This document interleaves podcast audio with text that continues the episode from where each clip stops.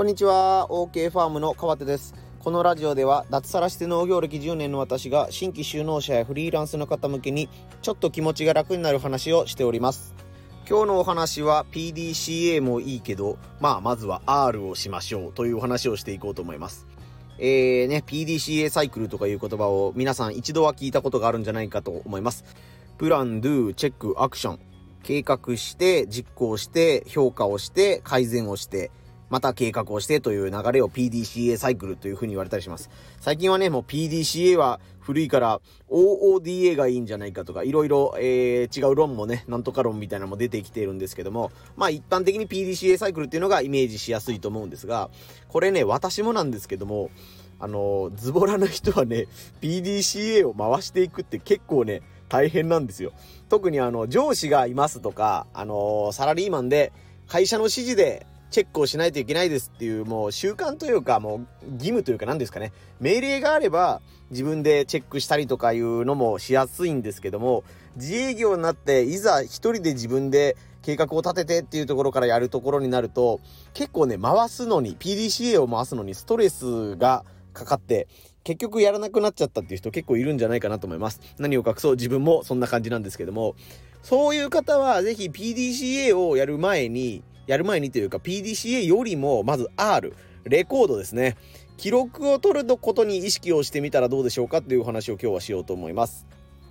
えっ、ー、とですね、あの PDCA のプランとか、まあ Do はね、自分でもちろんやらないといけないんですけども、チェックとかいうのは、はっきり言って、お願いすれば誰かがやってくれることなんですよね。あの、計画を立てるのに相談乗ってくださいっていうのが、まあ、地元の農協とか、あのー、ね、あの、商工会みたいなところでアドバイスをくださる方がいたり、まあ、自分の去年の実績はこうなんですけども、診断してもらえませんかっていうチェックとか、まあ、えー、改善のところになるのかなアクションになるのか、ちょっと微妙なところですけども、えー、そういうアドバイスっていうのは、あの、あなた以外の誰かでもしっかり、えー、できる人がいるんですけども、自分がどういうことをやってきたかとか、そういう数値っていうのはあなたしか基本的に取れないと思うんですよ。あの、相手がいるものだったらね、領収書があるとか、出荷の記録があるみたいな感じで、強制的にお金の流れとセットで数字が残るっていうものもあると思うんですけども、まああの細かいもので言ったら農作業の時間が何時間なのかとか、かかっている費用、このプロジェクトとか自分がやりたいことに対しての費用がどれぐらいかかっているのかっていうのは、何かしらあなたが記録を取っているかどうかっていうことにかかってると思うんですね。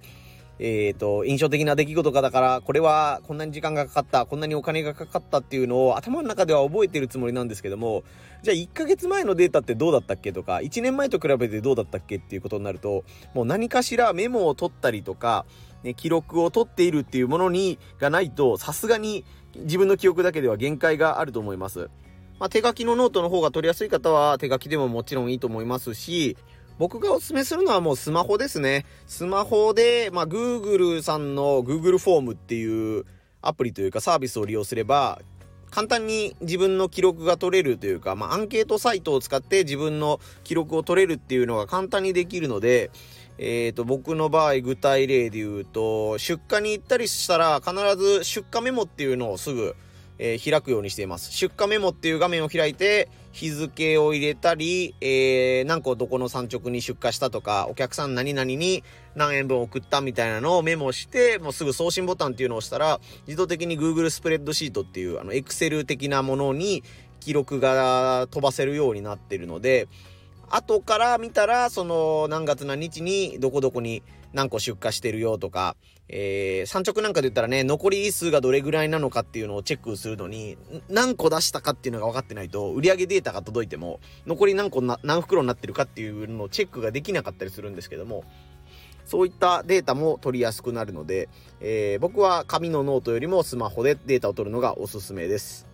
もうとりあえずあの別の音声配信でもいつも言ってるんですけども、まあ、まず簡単なことから始めるっていうことと、失敗しても別に気にしない、変な言い方ですけど、まあ、失敗したら失敗したでいいんでとりあえずやってみて、えー、そこで失敗して、また気が向いた時に再開するっていうのでいいと思います。まあ、あと自分でランク付けじゃないですけど、もう重大なことだけメモしとって、あの、どうでもいいことは、とりあえずめんどくさいからいいやっていうぐらいでもいいんで、とりあえずレコード、記録するのを何か一つ始めるっていうのやったら、人によってはその記録を取ったのを後で見返すのが楽しいっていう妙な快感がね、あ、これ先月と比べて今月こんなに上がっとるわっていう、その記録を見返すのが楽しくなるっていう人もいると思いますし、その蓄積したデータがあったおかげで、誰かに相談するときに話が弾んだりだとか、自分の思わぬ改善のポイントとかが見つかったりするっていうことがあると思うので、ぜひ記録を取るだけね、やってみてほしいと思います。それに慣れてきたら、もうさっき言った PDCA とか、最近はもう